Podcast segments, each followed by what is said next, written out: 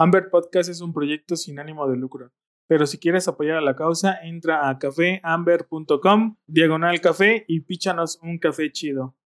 Bye.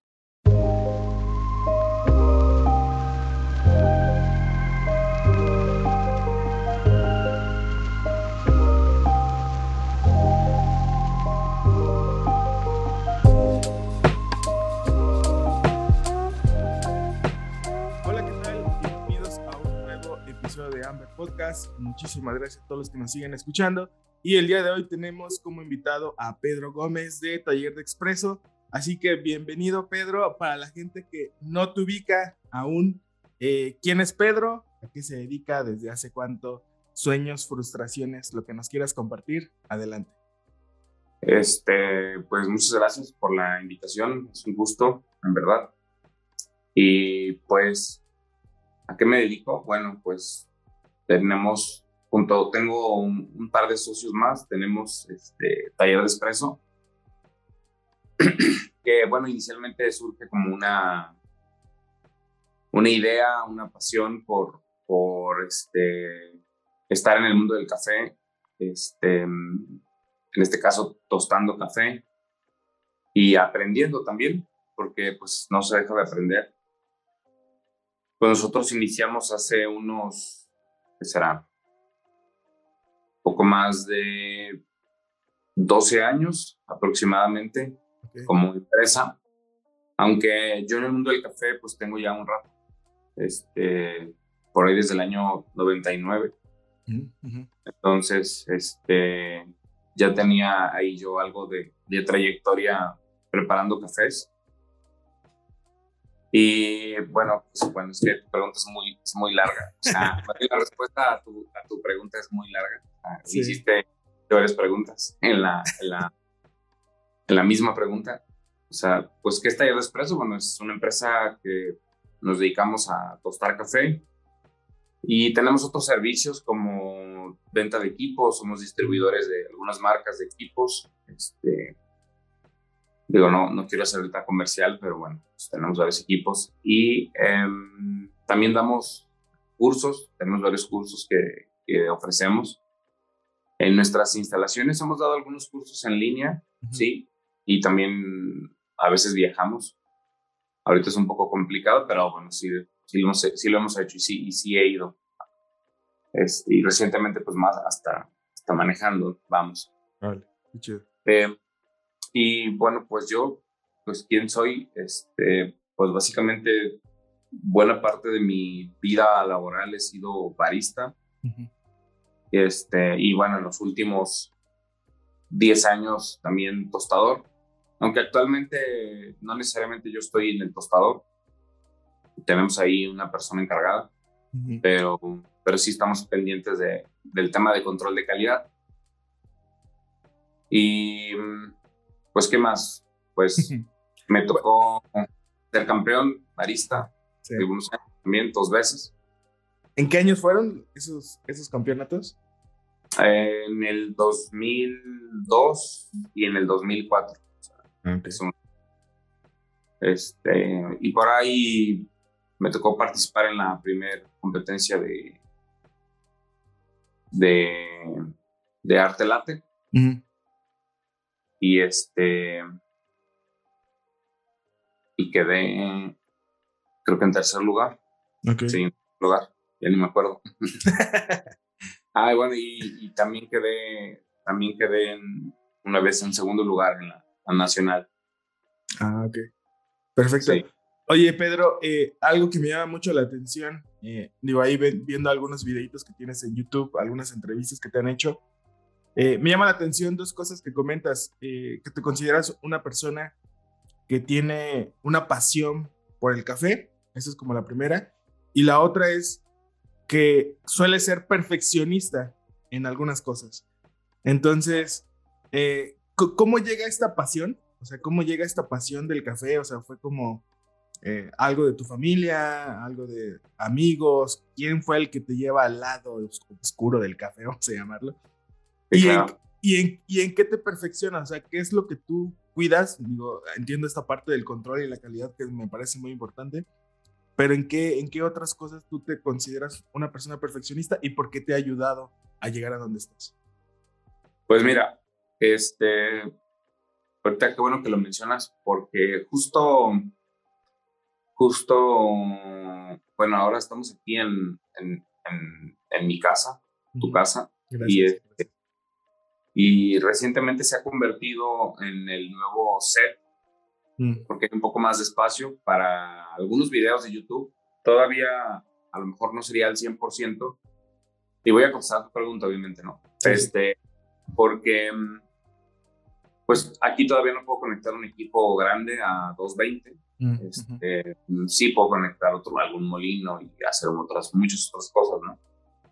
Y bueno, justo este fin de semana grabamos eh, un par de videos y algo que suelo hacer en los videos es que me gusta empezar con una frase que no necesariamente va a tener mucho que ver con, pero al mismo tiempo sí, con este, con, con el video en general o con el tema, con el contexto del video, ¿no? Es como una especie de introducción, ¿no? Y la verdad es que, bueno, aparte que me baso en otro, en otro youtuber que me gusta, okay. hace algo similar. Y este, y justo ahora hablé, y, es un video que va a salir, no el, no el que sigue, sino hay que esperar otro más todavía. O sea, ya tenemos grabados tres videos eh, del perfeccionismo, ¿no? Entonces, y a lo mejor muchos tienen esta, esta sensación, pues la verdad es que no soy perfecto. Yo solo creo que hay un ser perfecto y ese es, y ese es Dios. Pero algo que aprendí justo ahora es que leyendo eso, es que justo el perfeccionismo nos lleva a, a la excelencia. Entonces, y se puede traducir de muchas maneras. finalmente, el insistir en algo o en, como cuando estabas pequeño, ¿no? No sé si alguna vez te dijeron que, pues, o sea, tienes que sacar las mejores calificaciones y que al final si te esfuerzas, pues no necesariamente vas a sacar el 10 o el 100, ¿no? Pero pues, vas a estar muy cerca, ¿no? Entonces, mi perfeccionismo es un poco eso, o sea, es como hacer ese esfuerzo o buscar esa, esa excelencia en general, que no siempre está bien aplicado. Este, sí, a veces el perfeccionismo tampoco es tan bueno porque te puede llegar a limitar. Entonces, pues simplemente es tener claro lo que siempre eh, trato de tener es, es buscar hacer las cosas de la mejor manera posible, eh, sin sacrificar calidad. Okay.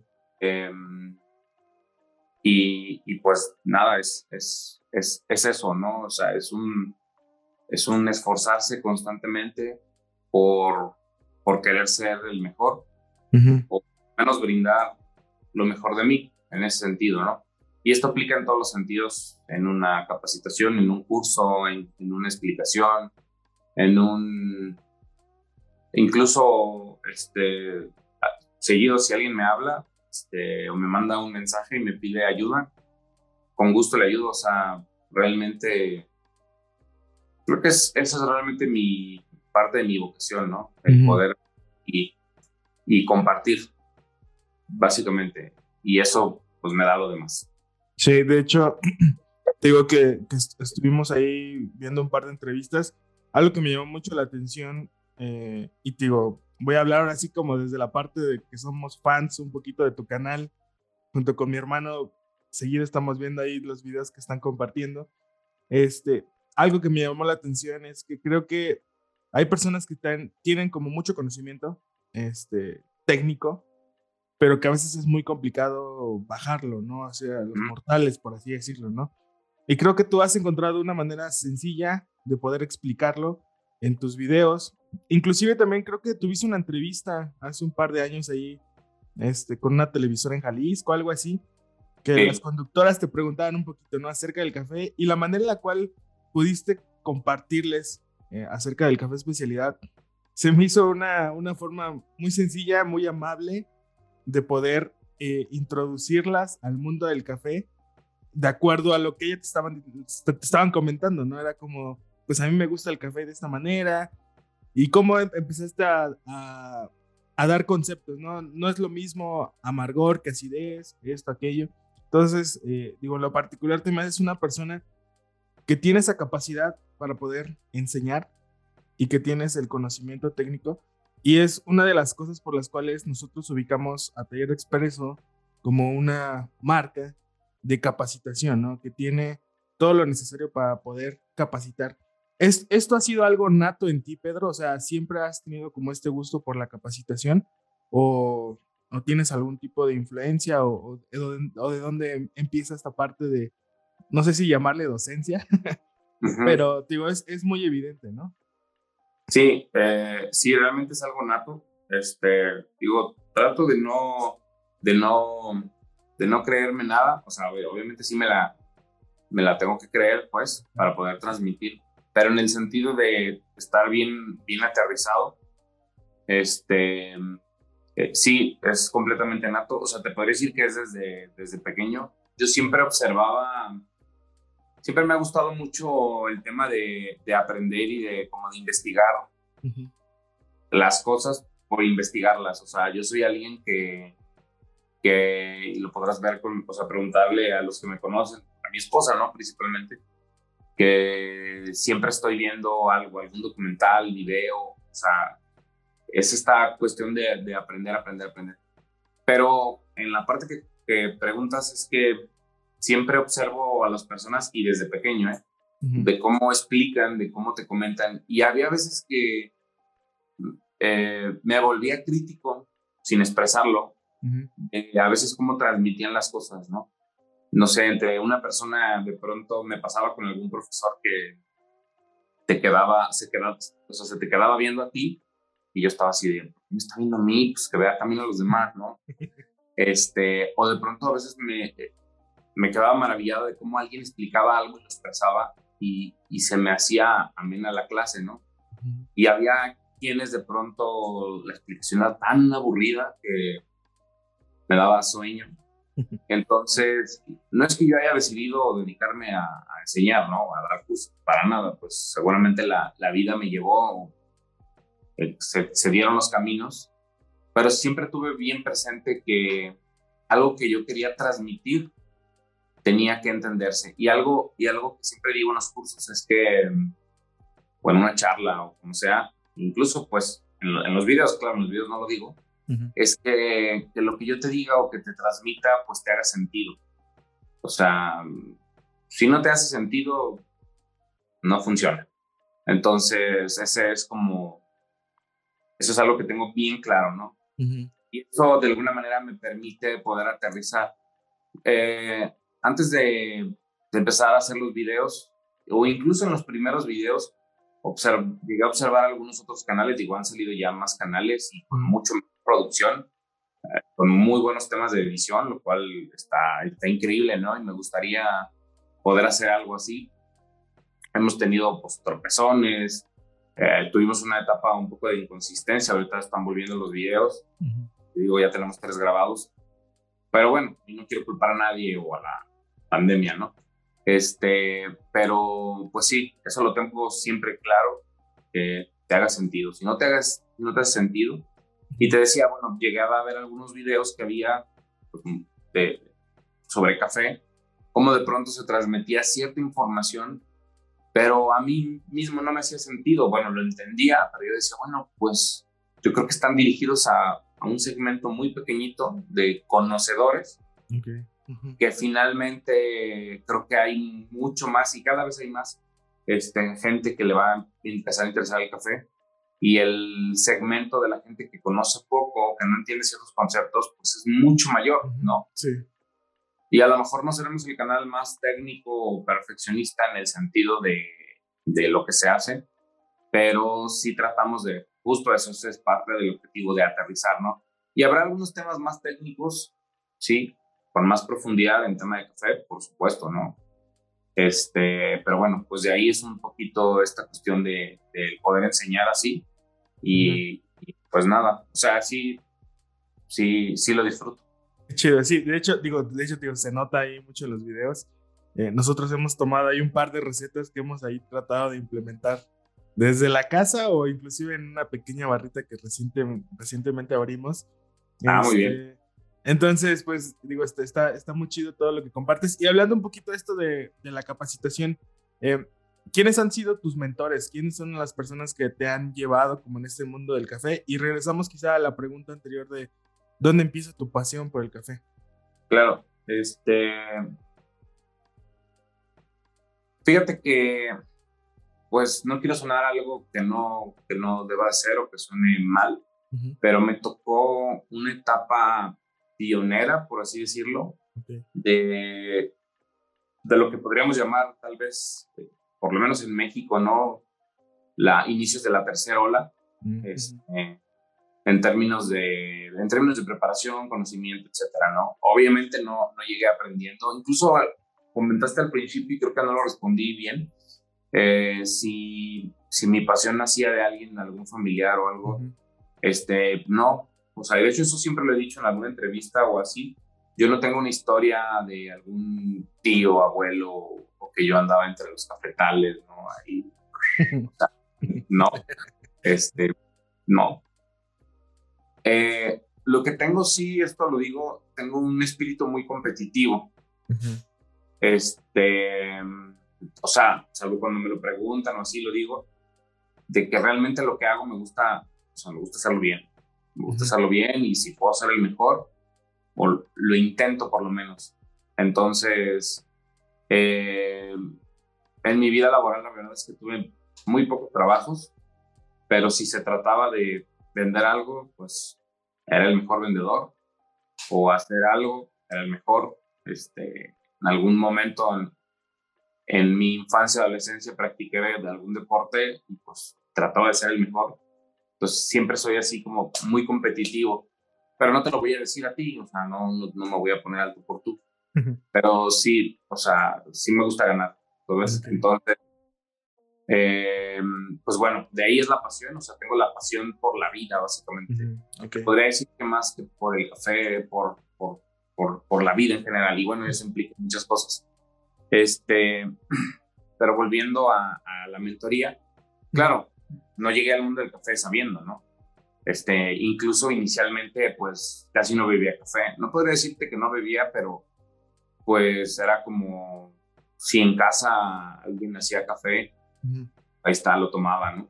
Yo empecé muy joven, empecé prácticamente a los 17 y recién cumplí 18 a los meses. Eh, y en la empresa en la que entré, uno de los dueños, digamos, el, o el socio principal, eran más socios, eh, ya tenía una formación de haber ido a la SCA desde mediados de los 90 y tenía algunos reconocimientos. Ahora, no podría decir específicamente que, que aprendí de él, porque no, no tuve clases como concretas. De hecho, recordando más o menos lo que él explicaba, era, era muy confuso, para mí no tenía sentido, porque pues, no, no bebía café como tal. Eh, pero tuve una gran ventaja, a lo mejor en esa época, cuando yo inicié en el año 99, que en esa cafetería, digamos, en ese lugar, que era, en ese entonces yo lo veía como algo mágico, son de estas veces que tú sabes que estás en un lugar especial porque se sabe, se ve, o sea, podrás no saber, no sé, de algún equipo, no conoces la marca, pero nada más de verlo dices, se ve, esto se ve fino, esto se ve Entonces, así era ese lugar. Eh, y había algunas cosas como, por muy simple que suene ahorita, ¿no? Había un compactador, un tamper, este, pues estaba la caja de gabazo, había este, tapetitos para apoyarte, había molinos. En ese entonces no había molinos on mano, pero teníamos, bueno, había ahí un par de molinos este, Maser. Eh, la máquina en la que yo aprendí era una máquina de palancas, pero era una máquina de palancas italiana y en perfecto estado. Tenía un sistema de que cuando tú activabas la palanca, bajaba, bajaba la palanca y una pieza se giraba, pero había una especie de, seguros que hacían clic, así, tic, tic, tic. Entonces, cada vez que ibas bajando la palanca. Y cuando tú la dejabas en una posición, ahí se atoraba con un seguro. Cosa que al poco tiempo me tocó ver o conocer una máquina nacional, pues, y bueno, no eran tan buenas máquinas estas cafeteras, y no, pues nada que ver. Yo veía que la que nosotros teníamos era, era de otro nivel, completamente diferente. Era una, era una galla. Entonces tuve la fortuna de, de, conocer equipos más viejos. Ya había máquinas, por supuesto, semiautomáticas, ¿no? este, ya, ya las sabía. Pero bueno, me tocó esa máquina y la tuvimos como por un año, año y medio funcionando hasta que se pidió ahí en el negocio donde yo trabajaba una otra máquina. Y, este, y bueno, ¿a qué voy con todo esto? Mi explicación un poco larga es que a mí me tocó ser pionero en muchos sentidos, entonces no había una explicación clara de, de el expreso debe ser así, o sea, o se texturiza la leche. Entonces me tocó aprender mucho en la primera competencia de baristas, porque hubo una, una reunión un día antes, entonces, pero yo sí soy de los que no me quedo con el conocimiento que tengo. Si hay algo nuevo y me están diciendo, es por aquí, ah, por ahí es, ¿no? Entonces soy de rápido, ah, eso. Y por supuesto que podría mencionar que uno de mis mentores fue este David Schomer de Espresso Vivace. Ok. Porque tengo Este. Ah, cool. Ok. ¿Por qué? Porque casual, o sea, casualmente ahí había un par de videos en VHS, este, que el dueño había comprado años atrás y después tuve la fortuna y por, por la competencia y cuando me tocó ir al primer campeonato en Boston en 2003, me tocó conocerlo en, en su stand, tenía un stand en, en, la feria, este, no en 2003, perdón, en 2005, en Seattle, él es de Seattle. Pero bueno, antes de eso, yo ya me había chutado sus dos videos este, principales, que era Latte Art y este, barista skills o técnicas de barista, mm. es barista technique, algo así. Y pues los había visto una y otra y otra y otra y otra y otra y otra vez. Entonces yo tenía esa gran ventaja competitiva desde el 99-2000. eh, pues no eran unos videos comunes. Y lo más curioso es que esos videos estaban traducidos al español. Por ahí luego investigando tal, era una traducción muy mala. Y esos videos al día de hoy los puedes encontrar en YouTube, por cierto. Ok, ok. Para que los busques, ¿no? Y obviamente si lo ves, pues vas a ver un montón de cosas que ya no se usan, como el tema de pegarle el portafiltro, este... Pero hay un porqué, o sea, el tema es que a mí me tocó todas esas transiciones y entenderlas, asimilarlas y decir, ah, va, tiene sentido o sea, hay un montón de cosas que a mí me tocó ver o entender desde el punto que por qué se empezó a usar el portafiltro, recargarlo en la orilla de la barra, apoyarlo acá, y que lo puedes apoyar ahí. Pero bueno, ahí hay explicación de todo. Entonces, eso obviamente fue nutriendo a mi sentido común, según yo. Este, pero bueno, te podría decir que ese es uno de mis mentores en ese sentido, porque pues me chuté el video una y otra vez. Este, yo no sé si fui el primero, no soy el mejor ahora, pero en hacer arte latte, pero sí tal vez uno de los primeros. Y pues fue gracias a él, ¿no? en su video de arte, donde sacaba tres diseños nada más. Y, este, y era de estarle pum, pum, intentando. Por supuesto que tuve mucho el apoyo de los dueños en aquel entonces. O sea, tenía carta abierta yo para usar todo el café que quisiera, toda la leche que quisiera. Y, este, y bueno, pues eso, eso ayudó mucho, ¿no? Entonces, pero sí me tocó ser pionero en cómo aprender o redescubrir, porque pues yo no inventé el hilo negro ni, ni descubrí a lo mejor nada, cosas, ¿no? O sea, entender cómo se usaba un filtro sencillo, nadie me, lo había explicado, en la forma de dosificar manualmente. Hoy, hoy en día con un molino on demand, este, acá tengo otro, y este, pues ya te da la dosis y ya, y con el nivelador, pues nivelas el café y tal, pero antes había una manera para usar el portafiltro sencillo, si no, no te salía o se atoraba en la cabeza del grupo. Este, o sea, me tocó entender todo ese tipo de cosas.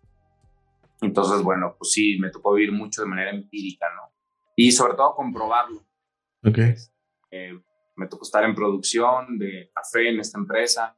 Me tocó entender que cuando metíamos 30 kilos de café teníamos un molino gigantesco y, los últimos gramos, los últimos, no sé, 100, 200 gramos que se molían, el, teníamos un bol de acero así gigantesco para recibir el café molido.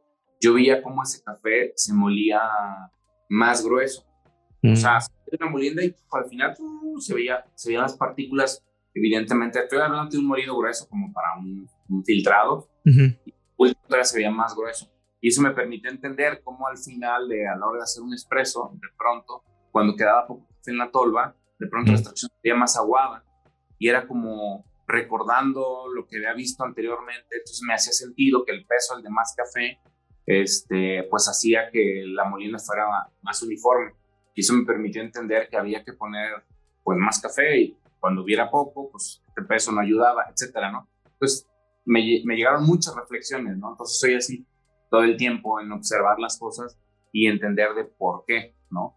También a mí, para entender el tema del ratio, o sea, inicialmente era, digo, y es algo ya simple, pero era como de cómo le hago para que se entienda bien fácil, ¿no? Y pues, básicamente así, no sé si contesté la pregunta. muy... sí, no, sí. De hecho, este, digo, me llama mucho la atención porque algo que acabas de comentar también me hizo ahorita sentido con uno de los videos que estaba viendo de, creo que es, es de la revista Rose, que hicieron ahí como una serie de maestros tostadores. Ajá. En donde sales por ahí comentas que algo que te, que te, ha motivado mucho es esto que acabas de comentar, que es redescubrir, ¿no? Bueno, en ese tema, en el video creo que estás hablando un poquito más como de la parte del tostado. Y hablas también acerca de que cualquier persona que se dedica al café, ya sea al tostado, al barismo, tiene que ser una persona multidisciplinaria, ¿no? Debe de tener al menos conciencia o, ser consciente de ciertas cosas que pasan dentro de todo el proceso del café. Entonces, se me hace algo muy interesante porque, digo, nosotros no tenemos tanto en, el, en, en los temas del café y ha sido un aprender constante, un, como tú dices, redescubrir por qué se hacen las cosas, por qué está pasando esto. Este, digo, actualmente pues tenemos facilidad de, de conocimiento en Internet, podemos encontrar muchísimas cosas en Internet. Sí, este claro. YouTube salió en 2005 apenas. Sí.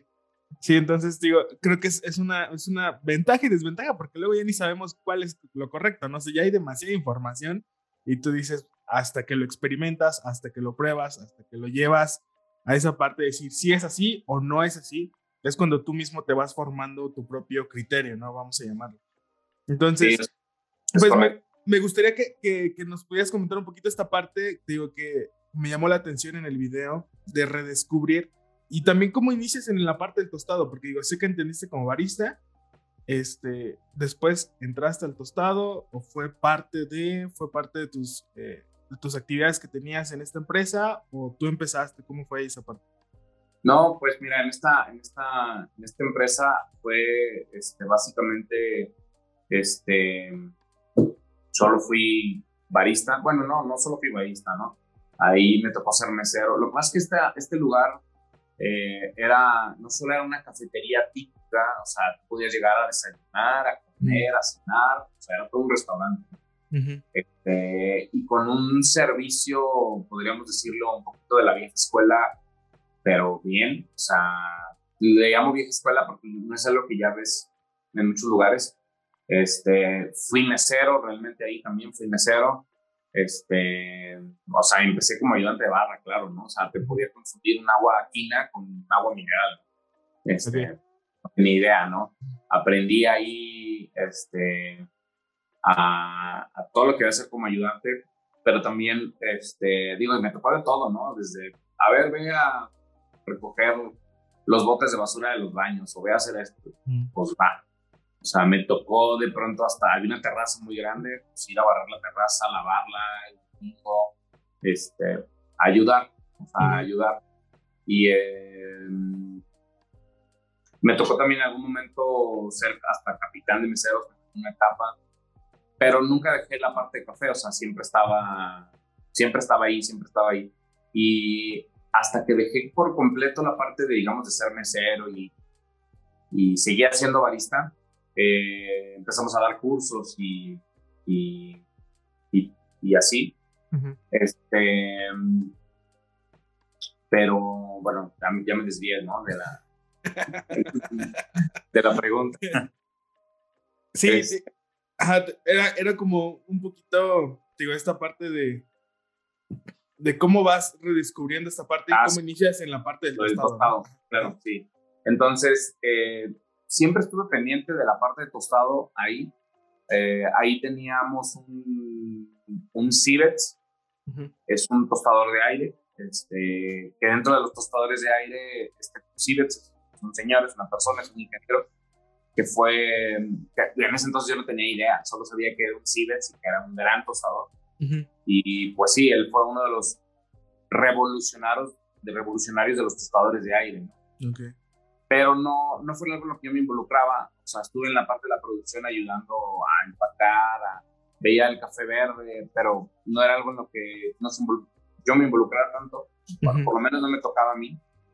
Y realmente, digo, ahorita si se oye ruido es que empezó a llover. ¿eh? Sí, no te preocupes. Eh, y, y, realmente, bueno, fue en Taller de Expreso donde, donde empezamos a tostar, ¿no? Y en ese sentido, una de las primeras personas que me, que me enseñó a, a, entender sobre el proceso de tostado fue el señor Manuel Díaz. Ah, ok. Sí, así es, tuvimos una, una clase, de hecho, en esa primera clase había varios colegas que al día de hoy tienen marcas de café y les va muy bien. Y este, pero bueno, pues Manuel Díaz fue, fue uno de ellos. Y tuve la fortuna de, ya lo había conocido también un tiempo atrás, de tener mucho contacto con también Mario Fernández Alduena, este, que también es uno de los grandes catadores. Este, él ahora está trabajando, si no me equivoco, en la SCA, o sea, no me quiero equivocar. En algún momento estuvo trabajando no hace mucho en el CQI, que era el Coffee Quality Institute, como director técnico y son de los que sacaban eh, o postulaban, digamos, este, nuevas temas de enseñanza, por ejemplo, para la certificación Q y algunas otras cosas. Digo, ahora sé, sé, que está en la SCA, en un rato que no hablo con él. Y me tocó tener un acercamiento porque, no sé, alguna vez que me fui a Veracruz, se me ocurrió hablarle y me invitó a su casa, estuvimos charlando, tomando café y resultó que él también iba, bueno, él iba a salir del país a tomar un doctorado en Nueva Zelanda sobre cafés, algo increíble. Y, y resulta que su esposa iba probablemente en una de las, no sé, una prueba de trabajo, iba tal vez a trabajar de barista, ¿no? Entonces, pues así como de cuates, eh, le dimos un curso, me tocó darle un curso a su esposa de barista. Y bueno, pues recibimos también capacitación por Mario, que es, te repito, uno de los grandes catadores. Entonces, básicamente esos, esos fueron mis mentores. Después ya de una trayectoria como barista, este, también en el mundo del café, tanto del señor Manuel Díaz, que aparte son colegas, eh, en la parte de tostado, también un poco en la parte de tostado Mario, y, en, y en catación. Este, he de decir que al día de hoy, digo, puede ser que es muy importante y solo es, lo a decir, ¿no? También es una, puede ser una chaqueta mental cuando alguien dice, ah, pero no lo necesito, no está tan bueno. Yo al día de hoy no tengo, no tengo una certificación como catador Q, tampoco tengo una certificación como barista. Eh, y no me gustaría decir como, ah, es que no la necesito. O sea, probablemente no la necesite en mi vida laboral, este, porque alguien me la vaya a pedir o así. Pero sí considero que es importante y en algún momento pues la sacaré o me certificaré. Creo que mi trabajo ha ido con un ritmo de tal manera que me he dado el tiempo de, de, pues de hacerlo. Alguna vez sí tomé el curso propedéutico para la certificación Q y este y pues bueno, nada. Y ahí es un poco parte de, de mi aprendizaje que he tenido. Y obviamente, pues con el tiempo, ¿no? De estar viendo algunas cosas y la experiencia. El mejor aprendizaje pues ha sido la experiencia. Porque pues de que le hemos regado, le hemos regado muchas veces, ¿no? ok. Tanto tostando y de muchas otras maneras, ¿no? Pero bueno, pues ahí está. Ok. Oye, eh, y bueno, antes de, me gustaría ir cerrando este episodio para no hacerlo muy largo, digo, aunque me gustaría seguir platicando contigo. Eh, eh, ahorita me salió una pregunta que me gustaría formular de la siguiente manera. Eh, como pionero, lo vamos a llamar como pionero de café en México, has visto la evolución de cómo ha, tanto en temas de café, en temas de maquinaria, en temas de prácticas, técnicas. Actualmente, ¿cómo ves tú la escena del café en México?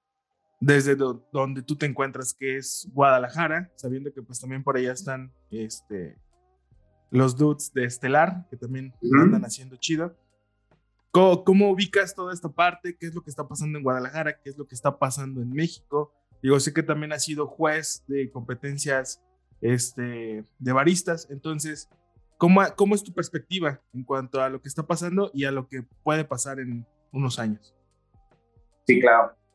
Pues mira, en algún, en algún momento Guadalajara fue, fue pionera en, términos de, del café del barismo en general, eh, ya sea por los campeonatos que se obtuvieron, este, en este caso, pues de tu servidor y, de los colegas, como en su momento de Fabricio, o, Ricardo, por ahí otro, otro cuate, este, Javier Gamboa, y, y, compañeros también en su momento de trabajo que alcanzaron buenos lugares, segundos, terceros lugares.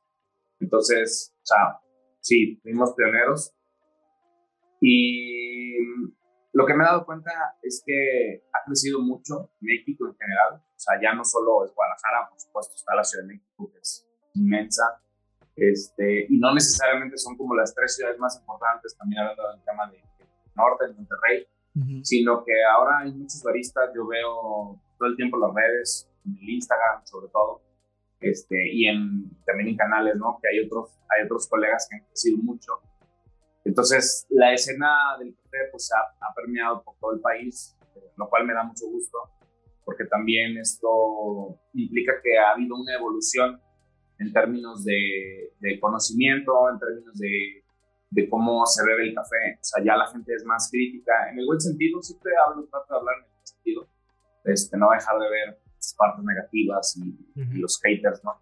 Pero pero sí eh, está interesante porque la evolución pues, nos ha ayudado a que, la gente eh, reciba mucho mejor el café, que no se vaya ya nada más por los, los muy oscuros o por esos sabores muy tradicionales o ahumados, que yo de todos modos no juzgo, yo trato de ser una persona, a pesar de la experiencia, si quieres decirlo así, que tengo, no soy alguien que se fija o juzga a los demás por cómo bebe su café, si le pone azúcar o si o sea, por, lo menos no va conmigo, ¿no? O sea, yo más bien soy de los que, de los que me quedo callado. Este, si piden mi opinión, pues obviamente la voy a decir. Este, o si, o si se meten con alguien, ¿no? ahí voy a intervenir. Si soy de los que defiende y, ayuda a quien tenga que ayudar y, soy, sobre todo defenderlo. Pero fuera de eso, trato de, bueno, esa parte de estar, estar tranquilo. Eh, entonces la escena hoy en día pues se me hace súper interesante, divertida, me da gusto que haya más conocimiento, se ha vuelto también más competitiva, para mí me encanta, me encanta la competencia, la competencia sana, por supuesto, eh, y a México pues lo, lo, estoy viendo como pionero, me da gusto que a México se mencione como, como un país pionero en procesos experimentales, por ejemplo, a la hora de procesar café, muchos clientes de pronto me preguntan, oye, se menciona mucho Colombia, Guatemala, y sí, pues son países que, o Costa Rica, que tienen buenos cafés, son conocidos por tener cierto volumen de café, o sea, un gran volumen y calidad. Pero justo siempre digo, no, pues sí, pero en México vas a encontrar probablemente más variedad de especiales en el sentido, no de volumen, sino de volumen de toneladas de café sino en estos procesos experimentales que, que, nos ha ido muy bien. Entonces somos pioneros en ese sentido. Entonces veo el panorama interesante en ese sentido. Obviamente hay otros panoramas que hay que tomar en cuenta, como ahora, ¿no? Que está habiendo un alza de los cafés eh, internacional. Nosotros lo estamos viendo día a día, o sea, de pronto ya nos abre un proveedor y dice, ahora café va a costar tanto. Y es complicado también porque, pues, al final podrá haber mucha pasión y podrá haber un montón de cosas que lo haces por amor al arte si quieres, pero bueno, pues tienes que sobrevivir, es, un negocio, personas dependen de mí o familias que trabajan con nosotros, pues dependen del negocio finalmente. Entonces, eh, está un poco en mí y en mis socios eh, transmitir a nuestros clientes, por ejemplo, y crear conciencia de que a veces el tema de una subida de precio de café o de ciertos cambios, pues no son porque a mí se me antojó, ¿no? Sino que también somos empáticos con la, con la situación y porque, bueno, y aparte me dio otra. Entonces, pues están habiendo cambios interesantes, algunos positivos, otros no tanto, pero lo más importante es cómo los afrontas, este, cómo, cómo te adaptas. creo que la capacidad de podernos adaptar a esos cambios es bien importante. Cada vez hay más tostadores de café, y lo cual está bien, está padre. Quiere decir que por el gusto del café está, está aumentando mucho, mucho más. Pero pues lo que te puede ayudar a sostenerte es, es eso, cómo te, cómo te sostienes, cómo afrontas los problemas y tu capacidad para, pues, para adaptarte, ¿no? Eh, pues bueno, en general eso es, eso es lo que yo veo. Excelente. Perfecto. Bueno, pues vamos a empezar a cerrar eh, con las preguntas finales. Eh, Hacemos a todos nuestros invitados, pero antes me gustaría, tengo una curiosidad, es una curiosidad muy personal. ¿Cuál es tu ah. top 3 de cafés memorables? O sea, ¿tienes algún, algún café que tú dices, híjole, este café, pues nunca lo olvidé la primera vez que lo tomé? No sé, ¿tienes algo así o, o no? Em, sí, pero incluso a lo mejor te fallaría con el nombre. Ah, ok. Por ejemplo, en una competencia de, de, de Brewers Cup, que me tocó ser juez y me tocó estar en la final. He tenido la fortuna de estar en varias finales como juez. Y este, pero no fue de un competidor. Uno de los jueces, que él creo que venía de China, traía un café que nos, que nos obsequió y que aparte pues ahí prepararon un poco. Y este pues tenía literal así aroma pues a manzanilla o sea literal o sea olía solo olía y sabía manzanilla no estaba estaba increíble. Por ahí me habían regalado también otro otro café que venía de Japón también estaba o sea increíble. Eh, el aroma era súper dulce, caña de azúcar, este, estaba deliciosa. Y pues es que he tenido varios, o sea, no sé si top tres, pero o sea, de pronto, ajá, ha sabido algunos de aquí de México, por supuesto, ah, de algunos de finca de la, de la herradura, o sea, en ciertos años, o ahora, por ejemplo, un, un, un geisha del señor Enrique López que vamos a, justo este año que vamos a sacar, Ah, o sea, tuvimos la oportunidad de comprar un saco, porque no, son baratos. Y este, de ese geisha compramos otros que vamos a sacar justo en los próximos días.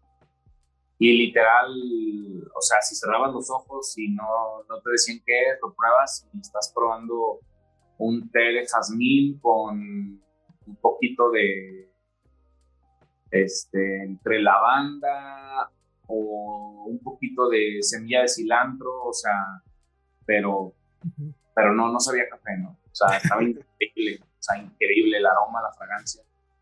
Entonces, pero creo que me falta probar más cafés, ¿no? pero bueno, pues podríamos mencionar algunos de estos tal vez. Va, cool. Está súper chido. Bueno, pues vamos a traer las preguntas finales ahora sí. La pregunta es concisa, la respuesta te puedes explayar lo que tú quieras. En la trayectoria que has tenido del café, ¿cuál es el mejor consejo que te han dado? Sí. La verdad que no sé si llamarlo consejo, algo que me pasaba de pronto es que en alguna competencia o cuando me ponía muy nervioso, una de las cosas que me decían es que, que o sea, y me lo dijo un, un amigo, que respirara muy profundamente y por lo menos lo hiciera tres veces, ¿no? Porque básicamente se supone que en las pues obviamente no te ves, ¿no? Mm. Este, y me decían que pues, me veía muy natural y no me ponía nervioso, ¿no? Pero por dentro, pues obviamente yo me cagaba, ¿no? Este, y sí, o sea, soy alguien que de pronto, si le hace sentido, pues, y sí, según yo, respiraba profundamente y este, y ya, pues todo se ponía como, como en blanco y y salía a hacer, hacer lo mío, ¿no? Entonces, pues no sé si es un consejo, pero pues a mí me funcionó realmente. Va. Y este, y listo, ¿no? Ok, excelente. Siguiente pregunta. Algo que piensas que poca gente sabe de ti y que se sorprendería.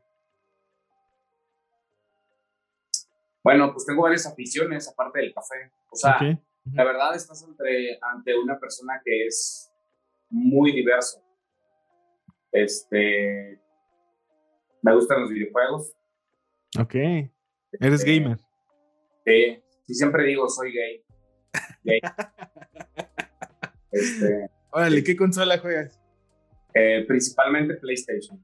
Ah, ok.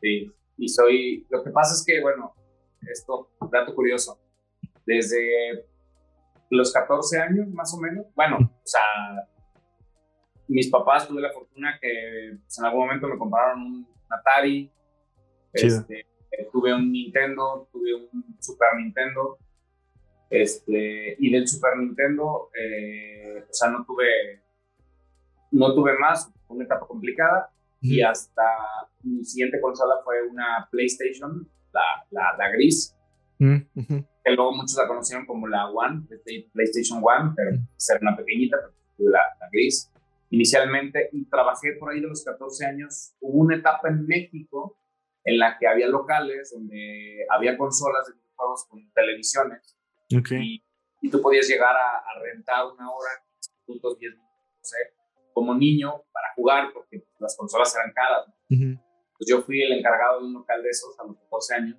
Ah, qué chido. Entonces, y la consola que estaba frente a mí, a la, a la mesa donde yo estaba, era el PlayStation. Y muchas veces, era muy curioso, llegaba el niño y, ah, ¿está libre de play? No. Y yo estaba jugando. Este, entonces, pues bueno, eso puede ser que no, no lo sepan. Y pues sí, o sea, tuve los juegos que me puedas imaginar de PlayStation. En algún momento tuve piratería, sí. En un juego de Final Fantasy VIII en el tercer disco para pasar al cuarto disco, porque en ese entonces este tipo de juegos tenían tres, cuatro discos. Ok.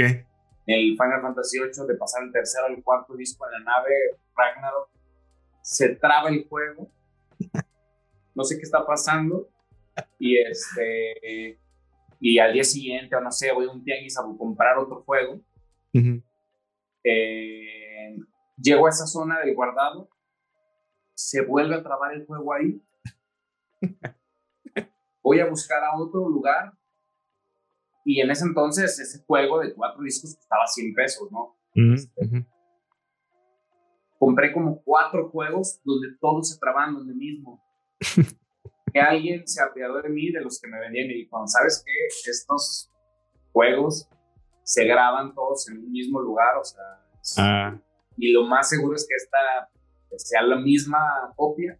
y, le dije, pero ¿cómo es posible? O sea, mi nivel de reflexión, ahí desde ahí yo profundizaba. Y entonces solamente te vas a dar cuenta cuando llegues al tercer disco para pasar al cuarto disco y pues era, pues, o sea, era la piratería, se grabó mal, hubo un error en el archivo, lo que tú quieras, ¿no?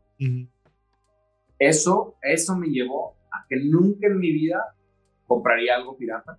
nunca en mi vida. Sí, eso me marcó. ok. Eh, pudiste haber empezado con qué fue de las cosas que te marcaron en tu vida. cosas. Podemos cambiar la pregunta, lo editamos y queda esta respuesta.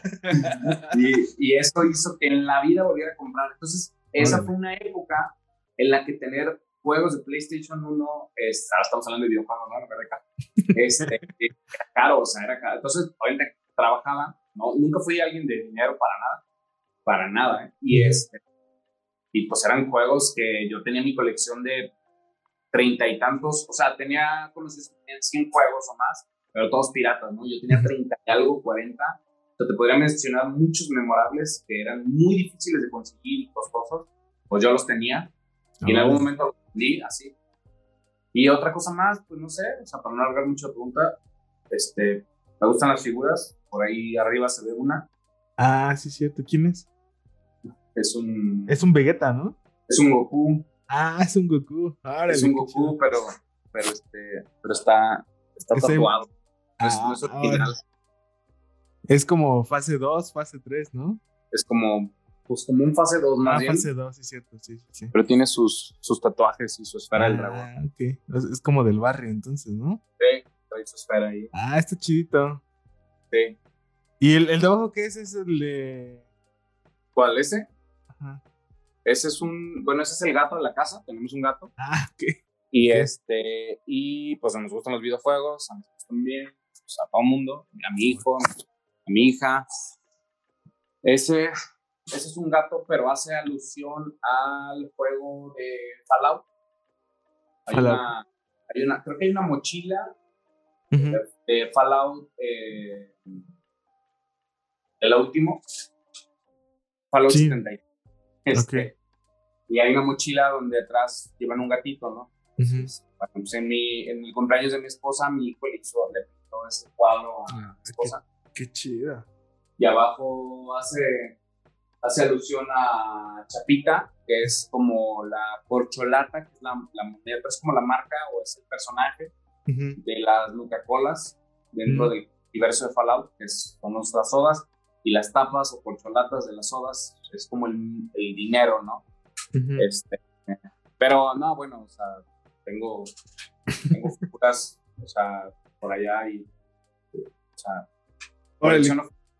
Qué chido, ¿eh? Qué chido. Digo, la verdad es que, como tú dices, o sea, no, quizá muchas veces no conocemos cuál es la totalidad de las personas que tenemos en mente, ¿no? Sí, así es. Y digo, y pues digo, y la mayoría sabe que me gustan los tenis por los videos, ¿no? Ok, va. Pues pasamos a la siguiente pregunta. Es, ¿con quién tomarías una taza de café si pudieras escoger a cualquier persona en el mundo de esta época o de cualquier otra época? no sé, no soy tan filosófico. O sea, creo que por siempre, y tal vez algo, algo, algo cursi, este, con mi esposa. O sea, yo disfruto mucho estar hablando con ella, salir con ella. Entonces, si tuviera que escoger así, pues con ella. Va, cool. Va, siguiente pregunta. ¿Libro, película, serie o documental que haya cambiado tu forma de pensar? Pues no sé si que haya cambiado, o sea, siempre ha sido el mismo. Este, Hay un libro que leí hace poco, ya es algo viejo, y más bien de pronto me concentro en, en cosas que, que me sirven para el día a día. Hay uno que se llama Los Cuatro Jinetes, pero es más, habla sobre las grandes empresas, estas como Google, Apple. Mm. Este, pues está interesante. Sobre todo te permite meterte como en el pensamiento, este, no sé si decirlo así, de, de, no solo del autor, pero de estas empresas, ¿no? A veces aprender su forma de pensar para ciertas cosas te sirven en tu día a día, la verdad. Entonces suelo tener libros un poco de, ese, estilo. Tengo muchos libros de café, o sea, ahí, se ven algunos, sí. ahí lo ponen interesantes. Pero bueno, pues eso más bien te habla de referencias de café y tecnicismos. película, híjole, o sea, sí me gustan las películas.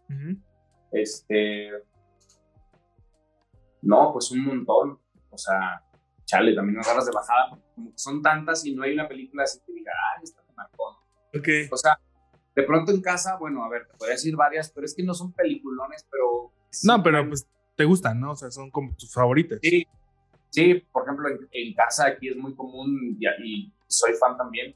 O sea, hay semanas en que un par de veces a la semana se ve Volver al Futuro. ah, qué chida. O sea, eh, y otras películas, o sea, también, o sea, vemos sí, dramas, o sea, de todo, ¿no? Este, terror, suspenso, ¿no? Pero hay otras que de pronto no es muy seguidos. El Grinch, por ejemplo, también mm. seguido pero en épocas de Navidad, ¿no? Este, hubo una etapa en la que veíamos este, Scott Pilgrim. Ah, ok. este, y digo, por si esperaban algo más, más profundo, puedo ser muy simple y, este, y verte, bueno, el, el, drama que quieras. Eh, serie, bueno, o sea, ahorita y desde hace años, a mí me encanta el, el, humor negro, el sarcasmo. Ok. Hay montones de series que nos gustan, no sé, montones. Pero la, la serie para dormirnos, para relajarnos, para como ya, eh, The Office, la versión americana. Este, ok. No, no, no, o sea, tienes que verla, la serie de Office. Ese, ese humor incómodo, raro, que a lo mejor incluso hoy no es tan políticamente algunos sentidos de la serie. ¿Qué? Ah, está, está, en Amazon, ¿verdad? Está en Prime Está en Amazon. Ah, sí, tienes que verla, o sea, las, dale oportunidad a la primera temporada. Cuando yo me cago. Eh, eh, digo, y hay, hay un montón de series que me gusta y películas, pero bueno, esa, esa fue más fácil porque la estamos viendo. Sí. Eh, y la hemos visto varias veces. Ok. ¿Qué otra cosa preguntaste? sí, nada más creo que libro, película, serie, o bueno, documental, algún documental. Uy, pues veo, es que veo un montón de. Ahí sí, pero te puedo recomendar un, un canal de YouTube que me encanta. Sí. Que no tiene nada que ver con café. Dale, dale. Y es genial este cuate. Genial. Aparte, en uno de los videos habla de sus inicios, su trayectoria. Y porque luego siempre te quedas con la idea de, ¿será real? O sea, ¿será real o todo estará como programado, hay la, producción? No, el cuate realmente sabe. Se llama Veritasium, con V. Veritasium. Veritasium.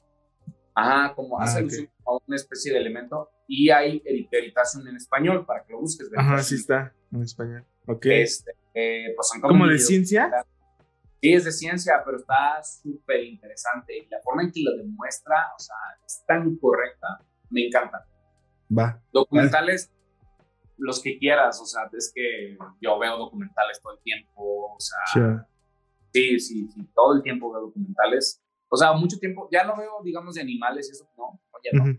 Pero mucho de historia antigua, este, arqueología, eh, temas del universo, cosmos. Me encanta, por ejemplo, la, la, explicación y me trae mucha nostalgia. Hay un videito muy corto que está extraído del, del, de los videos de Carl Sagan, donde habla de la cuarta dimensión. Búscate cuarta dimensión, Carl Sagan. Está súper interesante, es viejito. Búscatelo si quieres en español. La música que y todo me evoca cierta nostalgia. Ah, ok, aquí está. Ok, va. Va que va. Pues vamos a, vamos a checar ahí este, las recomendaciones de Pedro. Y ya, bueno, para los que ya nos están escuchando, pues ahí ya tienen un par de recomendaciones. Esa serie se ve muy interesante de Office. Yo creo que sí vamos a echarle un ojito. Ah, está increíble. Ahí, ahí, por favor, me escribes. Sí. Ángel, de cualquier cosa. No sé si tienes mi número, te di mi número, no recuerdo. No, creo que no, pero si no, ahorita igual también te mando el mío por, por Instagram. Sí. Y bueno, por último, última pregunta. ¿Recomendaciones de colegas o proyectos que sigues actualmente y que te inspiran a hacer lo que haces? Ah, por supuesto, pues tengo varios amigos. Está, este, en primer lugar, Rafael García, muy buen amigo de Café Cumbe, C-U-M-B-E, Cumbe. Rafa García, increíble. Luego tenemos al señor este, Leo, eh, Leonardo Alvarado,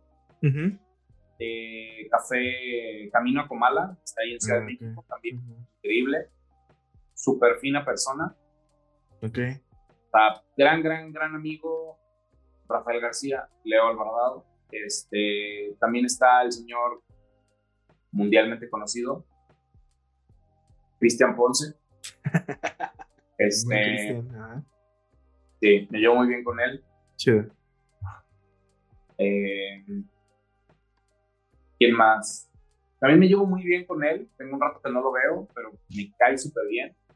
Este, el señor Santiago Sota, el panque de Drip. Ok.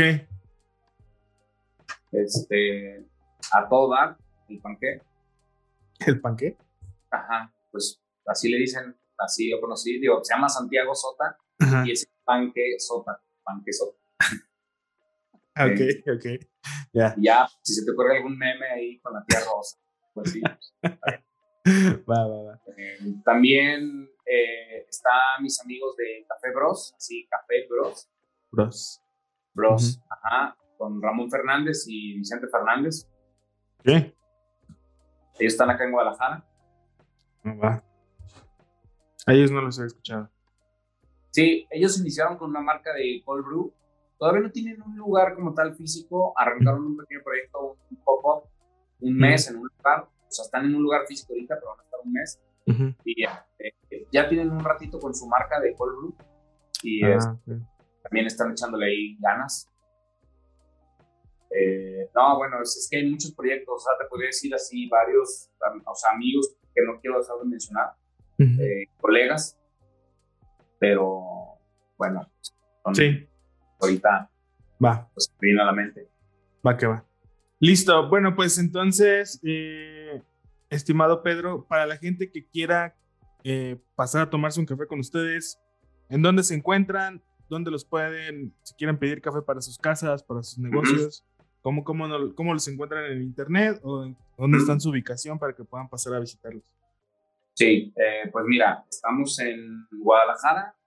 Este, tenemos dos, dos, sucursales. Próximamente vamos a tener, si Dios quiere, una, una tercera en la Zapopan, cerca de la Basílica. Pero bueno, ahorita por lo pronto tenemos dos. Una es en Hidalgo, que ahí es Avenida Hidalgo 1586, que ahí es donde estamos tostando el café, donde damos los cursos. Y ahí tenemos una barra pequeña, y realmente es pequeña, pero bueno, sí, tenemos ahí movimiento. Y, este, y nuestra otra barra está también en la zona de Zapopan, que digamos que es la ciudad que está pegada literalmente con Es como Ciudad de México y Estado de México. Ok. Este, para que se entienda. Eh, esa está por la calle Enrique Ladrón de Guevara. No me acuerdo el, el número, pero ahorita te lo digo. Mira, es Enrique Ladrón de Guevara, así 3023. De hecho, sí me acordaba, pero ahí sí la cago. ok. 3023 es en la zona de Paseos del Sol, se llama la colonia Paseos del Sol en Zapopan.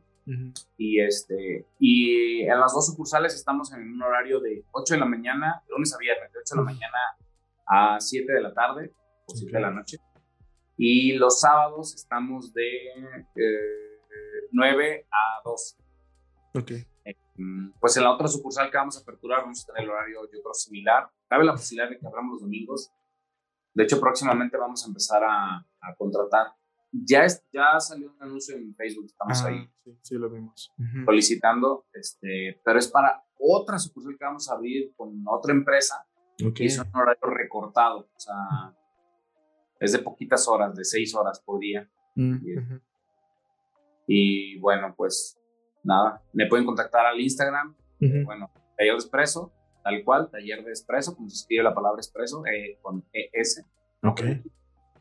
Y este, también nos pueden escribir por Facebook, eh, me pueden escribir al canal de YouTube, que en ese principalmente yo contesto, de taller de ah, expreso. O sea, si haces una pregunta, ten la seguridad de que un año después te voy a contestar. Chido. No, no, trato de contestar. De hecho, es que luego siguen, siguen preguntando por videos de hace un año, de hace más, y pues ahí estamos contestando. Y en mi Instagram personal, Pedro Gómez GDL, también, siempre, ese sí siempre contesto así lo más rápido posible.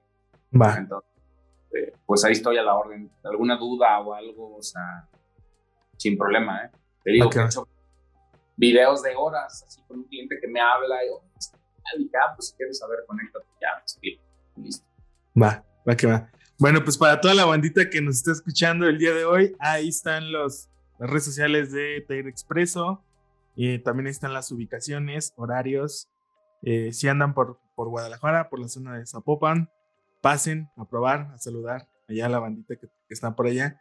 Y bueno, pues eh, Pedro, muchísimas gracias de verdad por tu tiempo. Gracias por, por darnos la oportunidad de aquí charlar. Creo que pudiéramos seguir charlando hasta de otras cosas que no sean de café. tengo, tengo esa, esa es otra de mis habilidades, de que podemos charlar un rato. Trato de, bueno, me gusta, o sea, soy muy empático con la gente y me gusta que se sientan cómodos. Qué chido.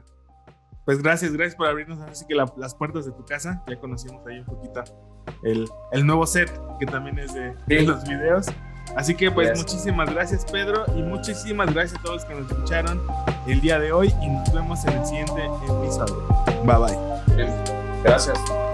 Listo. Pues digo, todo esto lo editamos